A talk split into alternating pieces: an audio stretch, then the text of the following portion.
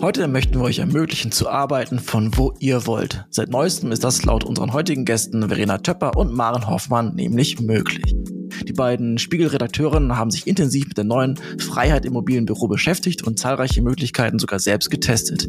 Also reden wir heute über Coworking, Tiny Offices, Workations und all die anderen Möglichkeiten rund um New Work und Remote Work. Liebe Maren, liebe Verena, schön, dass ihr weiter dabei seid. Und jetzt erstmal die Frage, ich beginne mit Verena. Von wo schaltet ihr euch gerade dazu? Ich sitze gerade in einem Coworking Space in Las Palmas auf Gran Canaria. Wer kann das noch toppen, Maren? Ja, da ist, äh, da bin ich natürlich chancenlos. Ich äh, sitze in meinem Homeoffice im Hamburger Umland, habe aber diese Woche, muss ich zu meiner Ehrenrettung sagen, schon zwei Tage von vom Zug aus gearbeitet. Ah, sehr gut. Auf das Zugarbeiten gehen wir auf jeden Fall nochmal ein. Das ist auch in eurem Buch drin. Also wir reden über euer Buch, werden euch löchern zu den Themen, die drin sind, möchten aber äh, ehrlich gesagt mal mit dem Titel anfangen. Und zwar lautet der Arbeite doch, wo du willst. Ausrufezeichen. Und wir uns gefragt, ist es irgendwie ein eher dringlicher Appell, eine Einladung oder irgendwie eine Trotzreaktion? Maren, was hältst du davon? Ja, das ist ja eine Oder-Frage, die möchte ich mit einem klaren Ja beantworten. Also es ist natürlich alles, denn ähm, also ein Appell, die ähm, allzu vertrauten Pfade zu verlassen und sich klar zu machen, dass man viel mehr Optionen hat, als man gemeinhin wahrzunehmen gewohnt ist. Wahrnehmung ist ja auch eine Gewohnheit. Zum Zweiten ähm, natürlich auch eine Einladung, sich diese vielen Möglichkeiten mal anzuschauen und zu sehen, wie Leute das praktizieren und wie es vielleicht geht oder auch was nicht zu einem passen könnte. Und trotz Reaktion würde ich sagen, Jetzt allmählich ja, weil es werden uns immer mehr Artikel in die Timeline gespült, dass Arbeitgeber Leute wieder zurück in die Büros holen wollen, weil es irgendwie bequemer ist oder weil man zu viel Büroraum angemietet hat und nicht weiß, was man machen soll oder weil man kein gutes Konzept für remote Führung hat. Und von daher ja, vielleicht auch naja, trotz Reaktion ist sie von unten nach oben. Ne? Ich bin eher so für auf Augenhöhe. Aber ich würde sagen, es ist von allem etwas drin. Wo du es jetzt gerade direkt am Anfang ansprichst, ich hätte die Frage eigentlich erst ein bisschen später gestellt, äh, weil wir, wie gesagt, einleiten mit eurem Buch Arbeite doch, wo du willst. Es geht immer darum, dass jeder seinen, seinen äh, sag ich mal, ähm, besten Arbeitsplatz findet, äh, wo er sich am wohlsten fühlt, wo es am besten für ihn funktioniert. Jetzt hast du die Debatte aber angesprochen mit dem die Arbeitgeber und es ist wirklich jeden Tag was Neues, jetzt zuletzt VW, die sagen, vier Tage die Woche müsst ihr wiederkommen. Ähm, es sind unterschiedlichste Argumente, Produktivität oder die Offices sind leer. Nur einmal, äh, um von euch da ein Meinungsbild abzufragen, ähm, bevor wir in die Remote-Work-Welt eintauchen. Äh, Verena, was hältst du von dieser Debatte? Also welche Seite kannst du am ehesten nachvollziehen und würdest du sagen, ja, äh, die Leute müssen mehr zurück, weil es auch ein Unternehmenskulturthema ist? Oder wie stehst du zu dieser Debatte? Also ich finde das ähm, nicht sinnvoll, solche Vorgaben zu machen, ähm, weil oft dahinter dieser Gedanke steht, kontrollieren zu wollen. Und das ist so eine, so eine Scheindebatte, denn ganz ehrlich, auch wenn wir alle im Büro sitzen, wer sieht denn, ob jemand äh, auf Facebook ist oder in Wahrheit einfach aus dem Fenster starrt? Also wie produktiv man ist, lässt sich nicht dadurch messen, dass man sieht, dass jemand da sitzt. Ne? Also das, äh, finde ich, muss man auf jeden Fall trennen. Wenn es jetzt darum geht, zu sagen, man möchte, dass Menschen zusammenkommen um gemeinsam auf kreative Ideen zu kommen. Das ist ein Wunsch, den ich total nachvollziehen kann und was mit Sicherheit auch sinnvoll ist, dass nicht nur jeder in seinem Kämmerchen sitzt. Wir haben das in der Corona-Zeit alle erlebt. Ich würde denken, die Mischung macht es. Und entscheidend finde ich aber, dass das Team gemeinsam entscheidet, was am besten ist und dass nicht jemand von oben kommt, der überhaupt nicht weiß, was, was für die Leute das Beste ist und sagt, für dich ist jetzt gut drei Tage im Büro, für dich ist gut vier Tage im Büro sondern das sollen die Leute selbst entscheiden. Und ich glaube, das können wir auch alle. Und das haben wir auch äh, längstens bewiesen. Maren? Ja, im Zusammenspiel mit den Kollegen natürlich. Also jetzt müssen wir mal ganz in die Tiefe gehen. Hinter allem, was wir denken und was wir, was wir auch in diesem Buch vorstellen, steht ein bestimmtes Menschenbild. Und das impliziert, dass Leute eigentlich gerne gute Arbeit leisten wollen. So. Also es geht nicht darum, dass auf der einen Seite der Arbeitgeber sitzt und zerrt und auf der anderen Seite die Arbeitnehmenden versuchen, den so weit wie möglich zu betuppen. Also, ne, also das ist ja diese Kontrollfrage, die Verena angesprochen hat, sondern dass wir alle gute Arbeit leisten wollen. Und dann wird es wirklich kompliziert, denn die Antwort auf den äh, Impuls arbeite doch, wo du willst, die kann sogar nachmittags anders ausfallen als vormittags die kann an einem Montag anders ausfallen als an einem Freitag. Und je nachdem, in welchem Beruf oder in welchem Projekt ich arbeite oder mit wem zusammen, kann das, kann es eine Fülle von Antworten geben und die kann man immer wieder neu stellen und neu beantworten, diese Frage. Das ist ein bisschen wie beim Augenoptiker, wo man sich auch dauernd fragt, ist es so besser oder ist es so besser? Ich gestikuliere jetzt äh, wild vor, vor dem Mikrofon herum. Ihr könnt es deshalb nicht sehen, nur hören, wie ich versuche, so eine Brille anzudeuten, die man anpasst. Ähm, genauso ist das. Und das heißt aber auch, dass wir als Arbeitnehmende oder als selbstständige Personen gefragt sind, immer wieder diesen Prozess zu überprüfen und uns immer wieder neu zu fragen, wo ist jetzt eigentlich der beste Ort? Welcher Ort macht mich kreativ? Wie kann ich für die Kollegen hilfreich und gut sein auch? Sehr gut. In dem Buch ähm, wird das Thema mobiles Arbeiten ja auch gerne als ähm, gutes Tool gegen den Fachkräftemangel äh, er erwähnt und da habt ihr extrem viele Sachen ausprobiert und deswegen bringt ihr auch die Menschen auf Ideen, was eigentlich alles möglich ist. Am Wasser, im mobilen Büro, irgendwo am Ende der Welt. Und äh, anfangen möchte ich tatsächlich erstmal in der Region in Deutschland und zwar in Homberg-Efze beim Projekt äh, Summer of Pioneers. Ich glaube, Verena, du warst da gewesen. Kannst du ein bisschen was zu dem Projekt erzählen und sagen, was da so schön und besonders gewesen ist? Genau, der Summer of Pioneers, ähm, das ist ein Projekt, was von äh, der Agentur Neulandia organisiert wird. Und zwar sind das sechsmonatige Landlebentests. Die haben jetzt schon in vielen Städten stattgefunden und ähm, wir waren eben in Homberg-Efze. Die Idee ist, dass jeweils 20 Großstädter aus ganz Deutschland oder jetzt war es auch schon in der Schweiz, also 20 Großstädter an einen ähm, in, aufs Land ziehen und dort gemeinsam ähm, etwas tun, um die Region zu beleben. Also man äh, wohnt zum, zum Dumpingpreis und ähm, wir haben also muss ich gerade nochmal neu anfangen. Also ähm, wir sind, haben uns in, in Homberg getroffen mit diesen 20 Leuten, die wir noch nicht kannten. Und die Idee war, äh, irgendwie die Altstadt von Homberg wieder zu beleben. Und dann haben wir zum Beispiel Lesungen organisiert, Fotoausstellungen. Ähm, es gibt jetzt in einem ehemaligen Schuhgeschäft ist jetzt so eine Macherwerkstatt, wo man also werkeln kann. Da treffen sich Leute zum Häkeln, Schreinern, äh, Basteln jeder Art. Es gibt eine Mosaikwerkstatt, also solche Sachen aus diesen diesen alten verfallenen Sachen einfach was ähm, ja was Neues, Innovatives zu machen. Das war so ein bisschen die Idee und gearbeitet haben wir eben alle im Coworking Space. Das heißt, wir haben unsere Jobs mitgebracht und in der Freizeit an diesen Projekten gearbeitet. Wann an dem Projekt ist irgendwie, so wie ihr es geschrieben habt, wird die, nicht die Frage gestellt, wie möchten wir arbeiten, sondern wie wollen wir eigentlich leben? Also ist das wirklich die Herangehensweise gewesen, um dort euer Arbeitsleben zu gestalten? Richtig. Also äh, was uns Teilnehmende geeint hat, war eben nicht nur, dass wir einen Job hatten, den wir dorthin mitnehmen konnten, sondern auch die Grundüberzeugung, ähm, dass wir gesagt haben, es kann doch nicht sein, es ist, dass jeder in seinem Einfamilienhaus, äh, jeder hat irgendwie eine Bohrmaschine, jeder hat in seinem Garten ein Trampolin. Ne? Also das sind alles Sachen, die brauchen wir einmal im Jahr um, also warum hat, hat die jeder Einzelne? Die können wir doch auch teilen. Und wenn sich alle zusammentun, dann hat eben nicht jeder Einzelne so ein Mini-Trampolin, sondern alle zusammen einfach ein richtig großes. Und ähm, das war so ein bisschen die Idee hinter diesem ganzen Projekt. Genau, es ist nicht nur dieses, deswegen, du hast auch gesagt, Großstädtler äh, ziehen aufs Land. Ähm, das ist ja auch nochmal ein Katalysator jetzt gewesen in den letzten Jahren, dass viele erkannt haben, sie wollen lieber raus aus der Großstadt. Und aber das ist natürlich mit der Mobilität ein bisschen was anderes. Ne? Und auch das dieses Thema spielt ja ein bisschen in diese Remote-Arbeitswelt mit rein. Und angenommen, ich bin jemand, der arbeitet schon immer im Büro, hat jetzt mitgekriegt durch Medien oder Freunde, wie cool es ist, auch mal woanders zu arbeiten.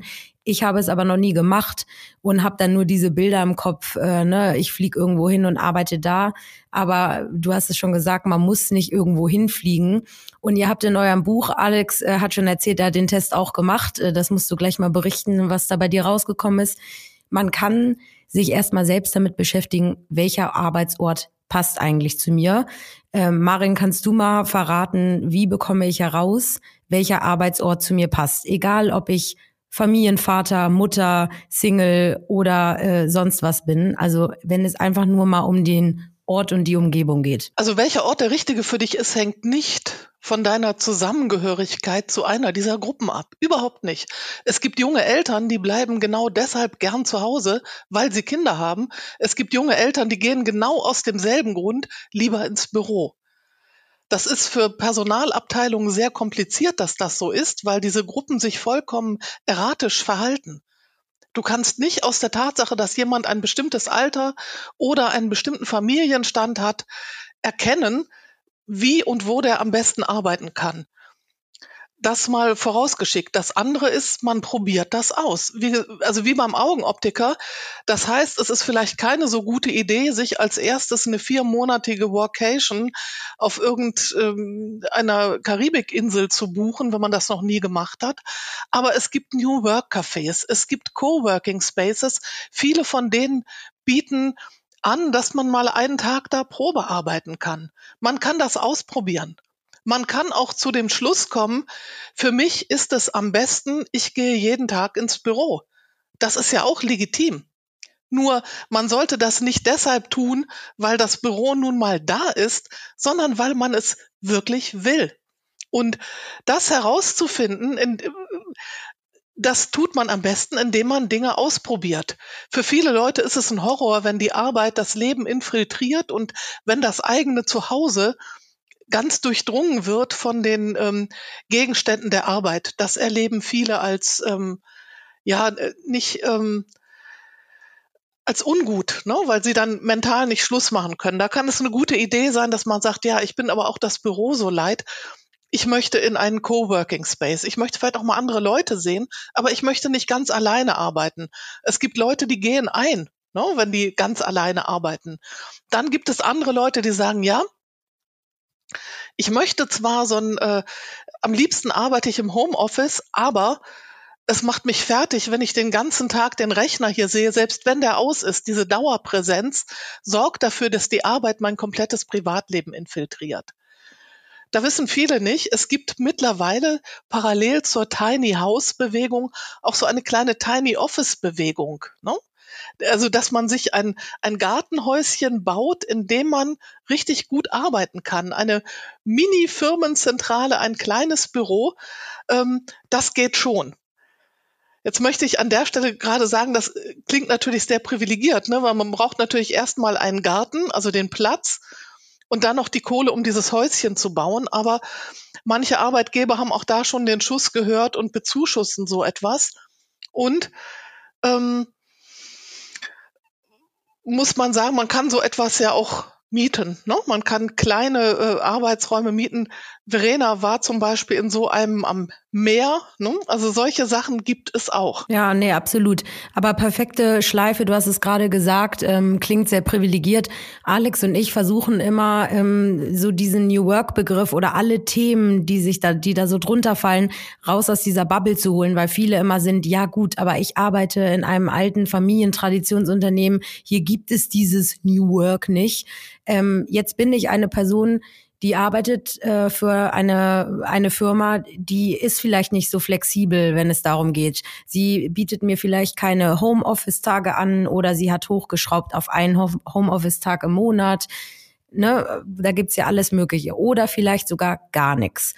Was mache ich? Wir sind alle keine Arbeitsrechtler, ähm, gehe ich mal davon aus, es sei denn, jemand hat hier Nischenwissen, ich weiß es nicht. Aber was mache ich, wenn mein Arbeitgeber sagt, nee, sorry Lisa, ähm, du mit deiner Idee jetzt einmal die Woche ins Coworking Space zu gehen, das gibt's hier bei uns nicht. Ähm, wie gehe ich damit um? Also wie kann ich äh, vielleicht irgendwie die Argumente liefer, äh, liefern, dass der Arbeitgeber sich vielleicht doch Gedanken macht, dass die Mitarbeiter mal einen Tapetenwechsel bekommen? Den Arbeitgeber und den Arbeitnehmer eint ja ein ganz großes gemeinsames Interesse. Beide wollen, dass die Arbeit echt gut erledigt wird. Wenn ich das glaubhaft machen kann, ähm, dann habe ich schon mal einen guten Punkt. Das zweite ist eine Verhandlungsposition. Ne? Also man kann auch, es gibt Leute, die in Berufen arbeiten, die mit den Füßen abstimmen. Hm? Also Informatiker, die man wieder ins Büro zurückordert, die kündigen, weil sie einfach woanders eine Stelle finden, die genau dieses Profil erfüllt. Und vielen Arbeitgebern kann man die Angst davor auch nehmen, wenn man sagt, lass es uns doch mal ausprobieren. Ne? Also ein Rechtsanspruch auf Homeoffice gibt es nicht, ne? aber es gibt auch keinen Rechtsanspruch der Firma darauf, dass man auf alle Ewigkeiten dort bleibt, wenn die einem nicht entgegenkommt. Verena, mich interessiert ein Trend und zwar haben wir lange die Zeit gehabt, dass Unternehmen sich zu Campussen aufgebaut haben. Da ist alles dabei gewesen, von Kita, Spielplatz, Restaurant, äh, weiß nicht was. Alle wollten gerne ins Büro oder wo, mussten ins Büro ähm, motiviert werden und eine Familie zu haben und eigentlich kein Leben mehr abseits des Offices zu haben. Sehr stark inspiriert vom Silicon Valley. Ist dieser Trend vorbei? Also suchen wir jetzt nach immer mehr nach individualisierten Lösungen mit Remote Work oder geht es irgendwann wieder zurück, dass wir das Unternehmen als Campus sehen möchten? Also die Frage ist ja, ob ähm, eigentlich jemals Menschen das äh, Unternehmen als Campus hatten sehen wollen. Ne? Also das hat sich dann ähm, einfach so, äh, so ergeben, dass äh, Google und Co. daran gearbeitet haben. Ich habe vor vielen Jahren im Silicon Valley ähm, mit, mit Leuten äh, gesprochen. Das war dieses ähm, eine unbegrenzte äh, Urlaubstage, war ja auch äh, so ein Trend. Und ähm, ja, und im Gespräch kam raus, die Leute haben teilweise seit Jahren überhaupt keinen einzigen Urlaubstag genommen. Ne? Also ich glaube, dass diese Zeit tatsächlich vorbei ist, ähm, weil eben jetzt alle gemerkt haben, dass es auch anders gehen kann äh, auf Stichpunkt auch äh, Fachkräftemangel anders gehen muss. Ne? Also es ist jetzt, früher war es natürlich auch so, ähm, haben wir auch ganz viele Artikel gehabt, ne? also was, mein Gott, mit diesen ganzen Brain-Teasern und wie schwierig war das überhaupt, ne? Äh, zehn Runden, bis man irgendwann mal äh, vielleicht einen Job bekommen hat. Jetzt ist es andersrum, jetzt müssen sich die Firmen bei den Leuten bewerben und ich glaube, jetzt stellen sich auch äh, viel mehr Menschen überhaupt mal die Frage, hey, wie möchte ich denn arbeiten und möchte ich denn ähm, auf diesem Campus leben und von der echten Welt gar nichts mitleben, äh, mitbekommen. Also ich hatte vorhin hier gerade ein sehr nettes Gespräch hier in dem Coworking Space, ähm, wo ein Italiener so schön sagte, ähm, ich will mir, ich will mir meine äh, Freunde selbst aussuchen. Warum müssen denn immer die Kollegen meine Freunde sein? Und das fand ich auch einen ganz spannenden Gedanken. Ja, Absolut. Marin, du sagst auch noch was dazu? Die Frage, wie wir leben wollen, betrifft ja nicht nur uns als Individuen, die betrifft auch uns als Gesellschaft.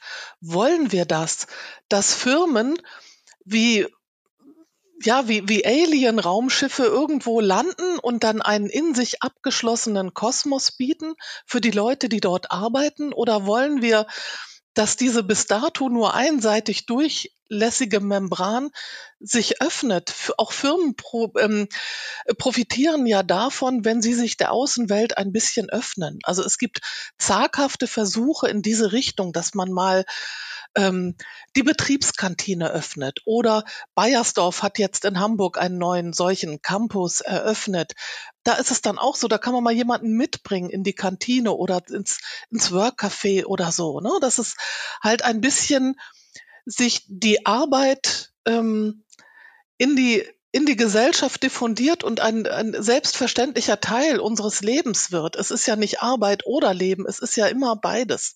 Und ganz kurz, Xing ist da ja selber ein äh, sehr gutes Beispiel. Ne? Also da gibt es einen Coworking Space, in den eben auch Externe ähm, reinkommen können. Mein Partner hat selbst schon da gearbeitet und ja, wer weiß, vielleicht ergibt sich dann äh, in Zukunft irgendwie äh, doch nochmal eine, ein Job oder irgend, ne? also wer weiß, was sich da für äh, Verbindungen ergeben. Also ich glaube, das haben jetzt auch die Firmen schon erkannt. Und das ist genau, das ist genau die Sache, ne? weil ähm, das wollte ich eben auch ansprechen, als ihr über diese ähm, Art Art von Campus und so weiter ähm, man hat auch das Gefühl, es ist gerade immer so dieses Hin und Her und die Firmen argumentieren so, die Mitarbeiter und Mitarbeiterinnen argumentieren so. Ähm, und es gibt eine Sache, die kann ich verstehen. Jetzt hast du es gerade angesprochen, genau, Bayersdorf und wir sind in Hamburg schon diejenigen, die natürlich großes Glück haben mit unseren riesigen Büros. Aber wir machen es genau wie Marin meinte, beide, dass wir uns öffnen und Leute einladen, weil genau darum geht es. Also wir haben hier übrigens äh, intern auch äh, diese Debatte, ne? weil wir können äh, Homeoffice eigentlich machen, wie wir wollen. Also wir haben so eine sogenannte 60-40-Regel. 60 äh, Prozent im Büro, 40, ähm, nee, 60 Prozent im Homeoffice, 40 im Büro. Aber eigentlich ist es alles nach Absprache mit den Teams. Ähm, wenn du aber ein Laden bist, äh, ne, und Maren hat es gesagt, wenn ich Informatiker bin und ich brauche meine Ruhe, mein Arbeitgeber sagt aber, nee, du musst hier sein und dich in den Tumult mischen und zehn Lisas kreischen um dich herum, ähm, dann wird's eher schwierig. Aber ähm, die Herausforderung ist ja auch, manche haben halt diese Flächen, die sind äh, teuer, sie wollen, dass die Leute zusammenkommen ne, und auf schnellem Wege sich austauschen. Wie ähm, kriegt man da diese äh, sag ich mal, Balance hin, ähm, dass die Arbeitgeber, weil ich glaube, diese Debatte mit im Homeoffice ist man nicht produktiv, die ist gefühlt, also meiner Meinung nach, bisschen abgeflacht. Jetzt gerade geht es eher darum, ähm, ihr sollt alle ins Büro kommen und zusammen sein und nicht in euren Kämmerchen sitzen. Also deswegen finde ich die Frage von Alex, um darauf nochmal zurückzukommen, spannend. Müsste man nicht eigentlich das Bürokonzept nochmal komplett neu überdenken? Also vielleicht sich mehr teilen, mehr Leute einladen oder wird das dann auch zu verrückt? Ich weiß nicht, was sagst du dazu, Verena, wenn wir jetzt sagen würden, hier im Spiegel, Open House oder hier bei uns Open House kommt alle vorbei. Also wäre sowas realistisch? Ich glaube schon. Also natürlich hat man da das Problem äh, Datenschutz. Ne? Also das äh, muss auf jeden Fall äh, gelöst werden. Aber ich halte das für ein lösbares Problem. Also zum Beispiel auch bei äh, Datev weiß ich, ähm, da hatte ich mit Leuten geredet, äh, gibt es da auch schon schon Überlegungen, inwiefern man eben äh, Teile des Hauses öffnen kann. Man muss ja zum Beispiel auch immer nicht nicht alle Stockwerke öffnen öffnen, ne? aber so wie ihr es jetzt gemacht habt, dass man irgendwie im Erdgeschoss einen Coworking Space hat, da finde ich, spricht ja äh, absolut nichts dagegen. Und diese Immobilienflächen neu denken, das glaube ich, ja, das wird jetzt die große Herausforderung äh, sein. Und nur deshalb, weil man jetzt diese teure Immobilie an der Hacke hat, zu sagen, Leute, jetzt müsst ihr zurück, das ist ja irgendwie auch ein ganz fatales Bild, oder? Also ich meine, Mitarbeiter sind doch was anderes als so Marionetten, die man ähm, einfach irgendwo hin verschieben. Maren, stellst du dem zu? Ja, man muss, man muss sich grundsätzlich der Tatsache stellen, dass man es mit erwachsenen Leuten zu tun hat. Und wenn man denen äh, mehr Büro, das, was Verena gerade gesagt hat, das erinnert mich irgendwie an meine Oma, die mir immer den Teller vollgeschüttet hat, obwohl ich schon satt war, einfach weil sie zu viel gekocht hatte. Und das mit den Immobilienflächen ist genauso. Ne? Da hat jemand zu viel Immobilienfläche an, angemietet und weiß sich dann nicht mehr, äh, äh, nicht, äh, nicht anders zu helfen, als dann einfach Leute dahin zu zwingen, damit sie die gefälligst nutzen. Das ist so ungefähr das Geistloseste, was man machen kann. Es ist doch großartig, wenn man diesen Raum hat. Und wenn man zu viel von diesem Raum hat, dann sollte man ihn verkleinern und sollte ähm, wie ein, äh, ein, ein äh, Ausstatter in der Branche mir mal gesagt hat, miete die Hälfte und mach es doppelt so geil. Und vor allen Dingen denk an die Leute, wo wir gerade eben über elitäres Gehabe gesprochen haben ne, oder über Privilegien. Denk an die Leute, die vor Ort arbeiten müssen. Ne? Wir brauchen geile Pausenräume für die Leute, die in der Werkstatt arbeiten, die in der Produktion arbeiten. Ne? Also wenn wir diese ganzen Büroflächen vielleicht verkleinern können, dann hat man mehr Möglichkeiten, andere Flächen attraktiver, besser, wertschätzender zu gestalten. Denn bei Arbeit geht es letztlich auch immer um Wertschätzung.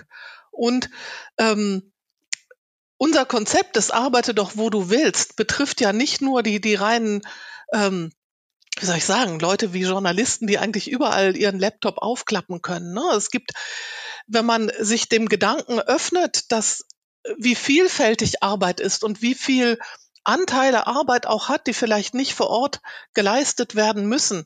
Denken wir an den Kantinenchef. Da denkt man ja, der hat seine Kochmütze auf, klar, muss der jeden Tag in die Kantine. Nee, muss er nicht. Mindestens einmal im Monat setzt er sich zwei Tage hin und muss seine Pläne schreiben, muss Mitarbeiterschichten eintakten etc. Warum soll der das nicht von einem gemütlichen New Work Café oder von zu Hause aus machen? Spricht nichts dagegen. Da muss er nicht für uns in die Küche fahren. Danke, Maren. Ich freue mich sehr über deine ganz anschaulichen Metaphern. Es ist wirklich äh, sehr, sehr gut zu verstehen, äh, wo da die Problematiken liegen. Wir haben nur noch wenige Minuten, aber ein paar Themen wollte ich unbedingt noch ansprechen. Und zwar auch das Thema Coworking auf dem Land. Denn nach dem Lesen eures Buches sind auch die Meinungen so ein bisschen widersprüchlich. Die einen sagen, Coworking ist wie ein Korallenriff und wenn man das hat, dann kommen alle Menschen dahin und nach anderthalb Jahren ist das wieder, ist das schon rentabel. Andere sagen, das braucht auf dem Land ist nicht. Da gibt es schon Netzwerke. Äh, Verena, vielleicht kannst du sagen, Coworking auf dem Land, ist das ein Ding, das kommt oder was keinen Sinn macht? Ich glaube auf jeden Fall, dass es ein Ding ist, was kommt. Also es gibt da schon etliche Beispiele. Also wenn wir nach Wittenberge gucken, das war der erste Standort vom Summer of Pioneers. Die haben mittlerweile zu diesen Elblandwerkern, ist ein Netzwerk, das daraus hervorgegangen ist. Da gehören jetzt weit mehr als 100 Menschen dazu. Das ist eine riesen Community geworden also ähm, ich glaube, da tut sich unglaublich viel. Und wenn man sich auch mal anguckt, zum Beispiel Coworkland ist äh, ne, eine Genossenschaft mit äh, die ähm, Coworking Spaces auf dem Land vernetzt, ähm, wie vielfältig das ist und äh, was es da für Optionen gibt. Also ich glaube, da stehen wir noch ganz am Anfang. Ne? Da werden wir uns mal vorstellen, wenn die es also schaffen, sich zusammenzuschließen, man sagt, okay, man hat hier diesen einen Pass und da stehen einem so und so viele Coworking Spaces in ganz Deutschland offen. Wie cool ist denn das? Ne? Also ich glaube ähm, definitiv, dass das kommen wird. Super. Dann noch auf, über einen anderen weiteren Trend, den ich sprechen möchte, ist das Thema Workation oder Coworkation. Das ist ja die Kombination aus Arbeit und Urlaub irgendwie. Das klingt aufregend, das klingt nach Teambuilding, das klingt, klingt nach Auszeit, aber es gibt wohl auch eine Studie auch in eurem Buch, dass irgendwie 60, 70 Prozent der Menschen, die an einer Workation teilnehmen, gar nicht erholt sind. Also ist es einfach nur Arbeit verpackt an einem schönen Ort oder Maren ist da irgendwie mehr dahinter? da fragen wir doch lieber mal Verena, die ja gerade vor Ort. Wie anstrengend ist es? Ja. Bist du schon erholt, Verena? ich bin im Moment tatsächlich erholt, weil ich aber auch noch in der äh, äh Vacation-Phase der Vacation bin. Ähm, tatsächlich, äh, glaube ich, ist, ähm, muss sich da jeder schon ähm, drüber im Klaren sein, dass Vacation eben nicht bedeutet, ich sitze jetzt den ganzen Tag am Strand und, äh, und schlürfe da irgendwie Cocktails. Ne? Also, weil dann ist es, ist es nur Urlaub. Also Vacation bedeutet schon, dass auch tatsächlich gearbeitet wird und die Vorteile, die man hat, sind nur in Anführungsstrichen, dass man vor und nach der Arbeit und in der Mittagspause an einem schönen Ort ist. Also von diesem Coworking Space hier zum Beispiel ähm, bin ich in fünf Minuten äh, im Strand und kann mich in die Wellen werfen. Aber ähm, wenn ich jetzt hier sitze, sieht das natürlich auch nicht groß anders aus als in Hamburg, beziehungsweise sogar ein bisschen unattraktiver, weil hier gibt's gar kein Fenster. Also darüber muss man sich schon im Klaren sein. Ne? Also äh, sonst kann es aber auch nicht funktionieren. Ich habe auch noch einen Quiz an Lisa. Äh, die Antwort kenne ich selber nicht, deswegen ist das auch jetzt nicht besonders gemein, aber laut dem Buch kann man sich auch das Homeoffice sehr schön machen und da sind so Tipps und Tricks zwischen, häng doch hinter die Webcam mal ein schönes Bild von der Familie, dass man nochmal in die Kamera guckt und nicht nur auf sich selber. Aber äh, Lisa, angeblich hat eine von den beiden äh, Gästinnen hier eine Disco-Kugel am Arbeitsplatz. Wer glaubst du, dieser ist diese Person? Oh, ich gut, also wie gesagt, das sehen das sehen unsere Hörer und Hörerinnen jetzt nicht. Also ne, Verena sitzt in einer Foto in einer Fotobooth, sage ich schon, in einer Telefon Telefonzelle klingt auch richtig gut, aber diese typische und Maren sitzt zu Hause und ich erahne so ein bisschen, ne, was für eine geschmackliche Einrichtung und Stil, ich sehe Bilder. Ich würde jetzt mal so sagen, in dieses Szenario würde eine Disco Kugel jetzt nicht so super passen. Und Verenas kenne ich nicht. Allerdings, ich glaube, ich tippe trotzdem auf Maren. Ich sag, Maren hat die Disco-Kugel. Ja, doch. Ja, zehn von zehn Punkten. Seht ihr, man, so nach ein paar Jahren mit viel Remote, ne, da kommt man so langsam so ein bisschen drauf, wie die, wie die, ne, verrückten, also aber wie groß ist denn diese Disco-Kugel? Weil über dir schwebt sie nicht. Also genau, sie ist am Bildschirm so etwa, eine kleine. Etwa 15 ne? Zentimeter. Ich hole sie auch nur zu besonderen Anlässen raus. Und heute ist keiner, oder wie? Ich sehe sie gar nicht. Nein, Na, für einen Podcast ist das, ich könnte jetzt so tun, als ob. Aber ich habe, wenn wir, wenn wir den, äh, den Hörern, die bis jetzt zugehalten, die, die bis jetzt durchgehalten haben, ähm, noch einen Nutzwerttipp an die Hand geben wollen, man lernt ja immer dazu. Ich habe gelernt, wie gut es ist, wenn man im erste Klasse Abteil arbeiten möchte in der Deutschen Bahn und feststellt, da sind so viele Business-Kasper unterwegs, die laut sprechen. Ne? Wie interessant oder wie gut das dann läuft, wenn man einem von denen erzählt, ich bin Journalistin und es ist immer interessant in der ersten Klasse, man hört so viel. Ab da war es so ruhig um mich rum und alle haben geflüstert. Es war eine wahre Freude. Das glaube ich dir. Sehr gut. Jetzt hast du tatsächlich auch die, die perfekte Brücke zu dem letzten Punkt aus dem Buch äh, gegeben, die ich ansprechen möchte. Und zwar sprechen wir viel von Positivbeispielen. Ihr wollt ja auch Mut machen und den Menschen überzeugen, das mal auszuprobieren. Aber es gibt ein Beispiel von der Bahn, ich glaube in Hamburg war das, äh, wo ihr nicht so überzeugt wart vom Konzept. Wir wissen ja nicht, wer es geschrieben hat. Wer möchte das denn kommentieren? Warum hat das nicht überzeugt? Genau, das, äh, das war ich. Das ist also das. Ähm das Arbeitsabteil in der S-Bahn, ähm, was man, muss man auch sagen, die Bahn schon seit, seit sehr, sehr vielen, also vor vielen Jahren geplant hatte und, und jetzt fährt eben dieser eine, dieser eine Zug und ähm, das ist schon so ein bisschen, bisschen traurig, muss man sagen. Das ist die, oh, jetzt bin ja auch Hamburgerin, nach, deswegen. nachgucken, ich glaube, das war die S21. Das ist die, die ähm, Bergedorf. Also ja, klar, die kenne ich. Ja, ja, genau. Ich, jetzt also es ist aber tatsächlich, es ist ja nur dieser eine ganz besondere Zug, der so ausgestattet ist mit diesem Coworking-Abteil. Also man muss den erwischen. Also es gibt auch keinen Fahrplan, wo man jetzt nachgucken kann, wenn man unbedingt diesen Zug nehmen will, was wo wir jetzt schon mal an dem ersten Punkt sind, was halt noch nicht so toll funktioniert. Es ist halt so nur ein Prototyp. Das heißt, man muss Glück haben, dass man diese spezielle S-Bahn mit diesem einen Coworking-Abteil erwischt. Und äh, genau, und dann ist es halt letztlich einfach so ein, ein Tresen, an dem man sich setzen kann. Und ähm, äh, dass man da wirklich arbeitet, halte ich für, für unrealistisch. Also ich habe dann eben diesen Test gemacht und ähm, die meisten, die es nutzen, sind halt Jugendliche, die dann da an den Steckdosen ihr, ihr Handy aufladen, was aber ja auch schon mal völlig okay ist, äh, wo man sich ja fragen kann, warum ist das eigentlich nicht sowieso Standard, ist in anderen Ländern ja schon so. Also ja, da war ich so ein bisschen, würde ich mal sagen, ist jetzt noch Luft nach oben.